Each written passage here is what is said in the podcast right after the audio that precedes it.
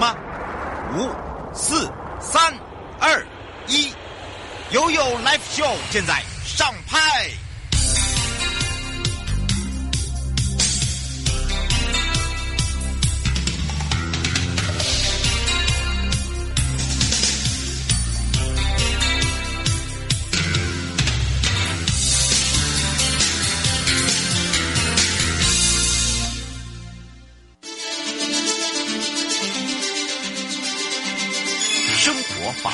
Go Go Go！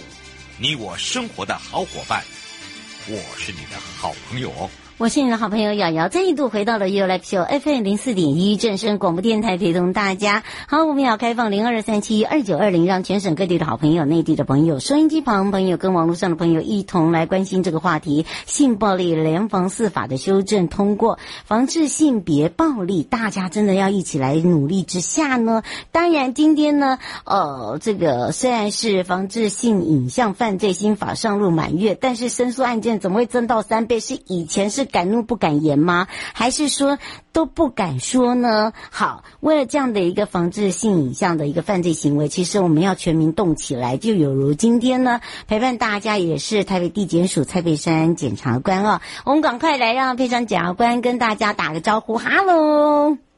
Hello，瑶瑶好，各位听众朋友，大家好。是，当然我们接下来聊到这个性暴力联合司法修正哦，这个通过之后哦，防治性别的暴力真的是大家一起来之外，可是我没有想到诶，这个性影像防治犯罪的这个犯罪法新法上路，既然申诉案件可以上涨三倍，那我的我们的铁箱不就又要往上再往上层？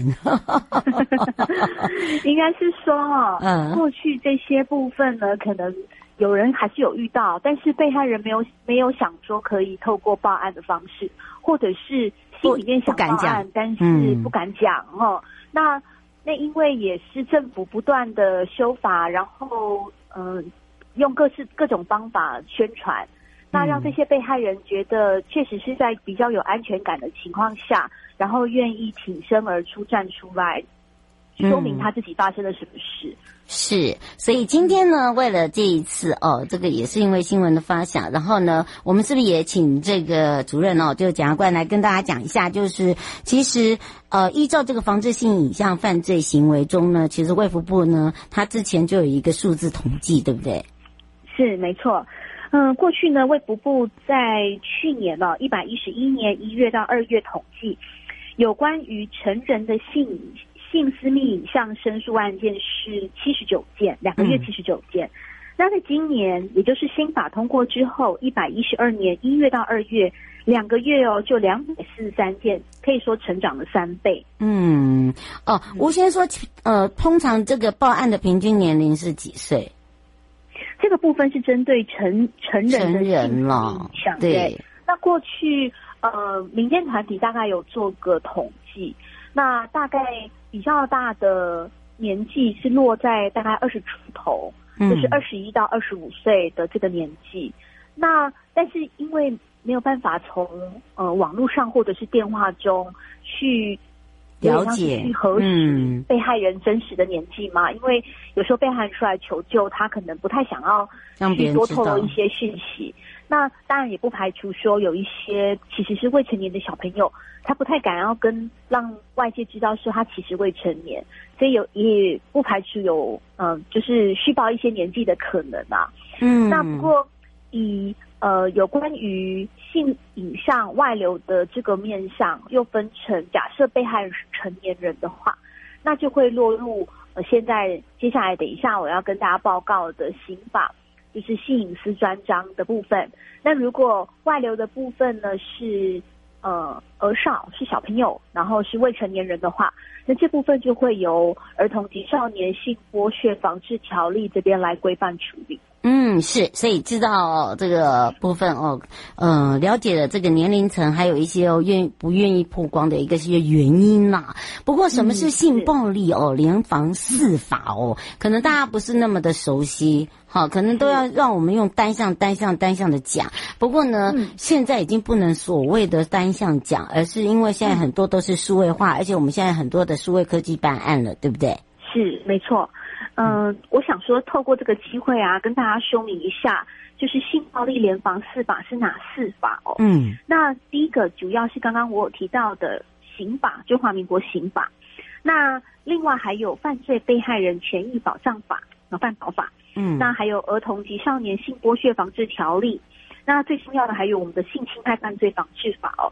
这四法就是这一次主要修正通过的性暴力联防四法。嗯，是。那当然呢，怎么样去透过这个四房，然后来去严惩这些人，然后怎么去杜绝，然后怎么去保护自己？还有就是，是我们现在网络太通，太太。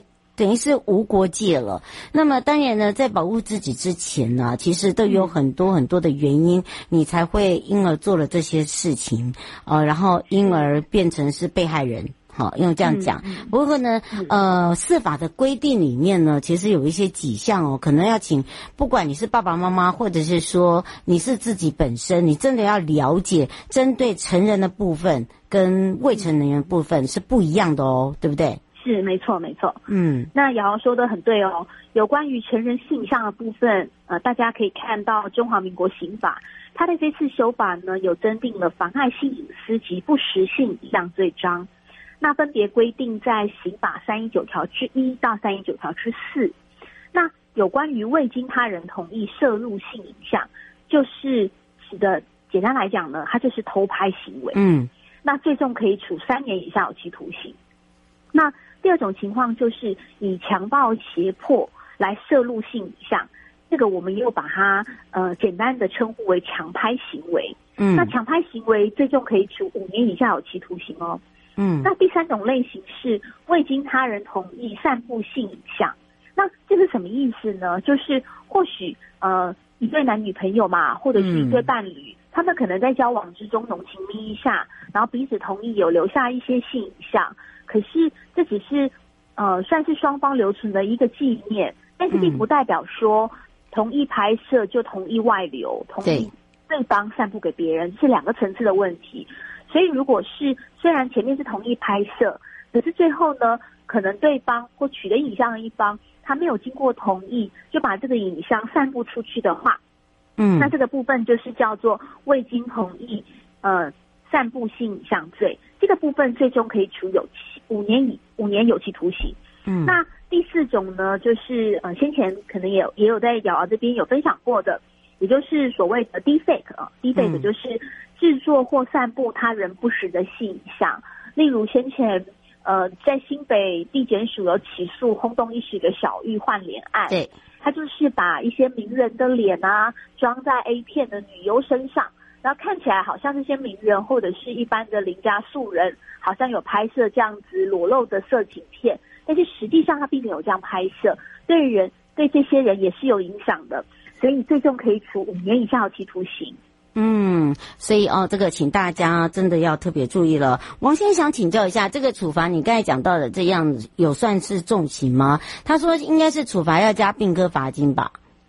嗯，这个部分我就是先。跟大家罗列有关于有期徒刑的部分，那当然也有一些得病科罚金的规定，那大家可以在参考我们刑法上面，然后就是法院检索系统啊，这些都很容易查询得到。嗯，但并并不是只是处罚他而已哈。那当然呢，呃，我们这一次这四法里面包含了有很多的哦，呃，不是只有成年，还有未成年的部分。啊，也有，对不对？儿少儿年，呃，这个儿童儿少年的一个剥削，呃，就是譬如说，哦、呃，被拍摄啦，或者一些猥亵的行为啊，哦、呃，被拍摄啦，嗯、或者是说，呃，一些比较，呃，就偷拍的这些行为都会被严惩哦。大家不要以为开玩笑。呃，可是现在想问到说，有些人呃会让未成年呃用喂毒的方式啊控制他们的行为，嗯、那这个不不就？不能放在这个这个里面来去做这样的一个条例的一个处罚。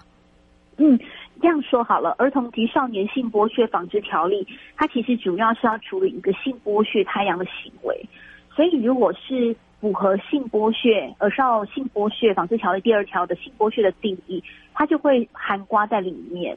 那至于对儿少未毒的行为，另外还有毒品危害防治条例这边来处理。那假若呢？未毒之后控制孩子的行动，然后让孩诱使孩子，或者是用这种呃这种手段啊，导致于小朋友没办法抗拒，然后呃做了一些性交猥亵的行为，当然他有可能同时会构成两个两种太样的呃犯罪。嗯，那这时候就会依照他分别构成的犯罪予以予检察官会予以量刑跟呃就是予以适用条文跟起诉。那法官当然就会依照检察官起诉的条文去认定说，这样子检察官起诉的呃。相关的证据资料是不是足以，呃，足以判决这些被告有罪？如果有的话，法官还是会判刑的，所以并不会有无法处理的问题，只是可能会规定在不同的法律条文。嗯，是哦，所以这个这个，请大家呃，有这个多加谅解。如果你真的发现了你的亲朋好友、你的家人有这样的影像被散布哦，怎么样来协助移下？呃，就移这个下架哦，这也是有方法的，对不对？嗯，当然。那如果说真的发现自己哦，或者是亲友的性影像被散布，那怎么样协协助移除下架很重要哦。那现在呢，呃，卫福部在他的首页，或者是大家 Google 性影像处理中心，就会出现这样的网址跟连接，点进去之后呢，会出现线上申诉或是电话申诉的呃管道跟系统，那就分成未成年跟已成年，点选进去之后呢，就可以找到一些相关协助的咨询方式。里面甚至还会教导大家怎么样保全证据，怎么样提告，好，那这些都是非常非常重要的。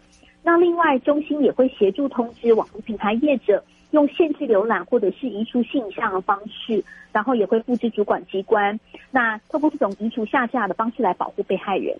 嗯，是。不过因为时间关系，也要非常谢谢台北地检署蔡佩珊检察官哦，在这很忙啊，来帮忙我们这些妇女朋友们哦，来解决这样的一个相关问题，还是希望大家站出来，好，不用担心，好，我们会大家一起来解决问题，我们就下次空中见哦。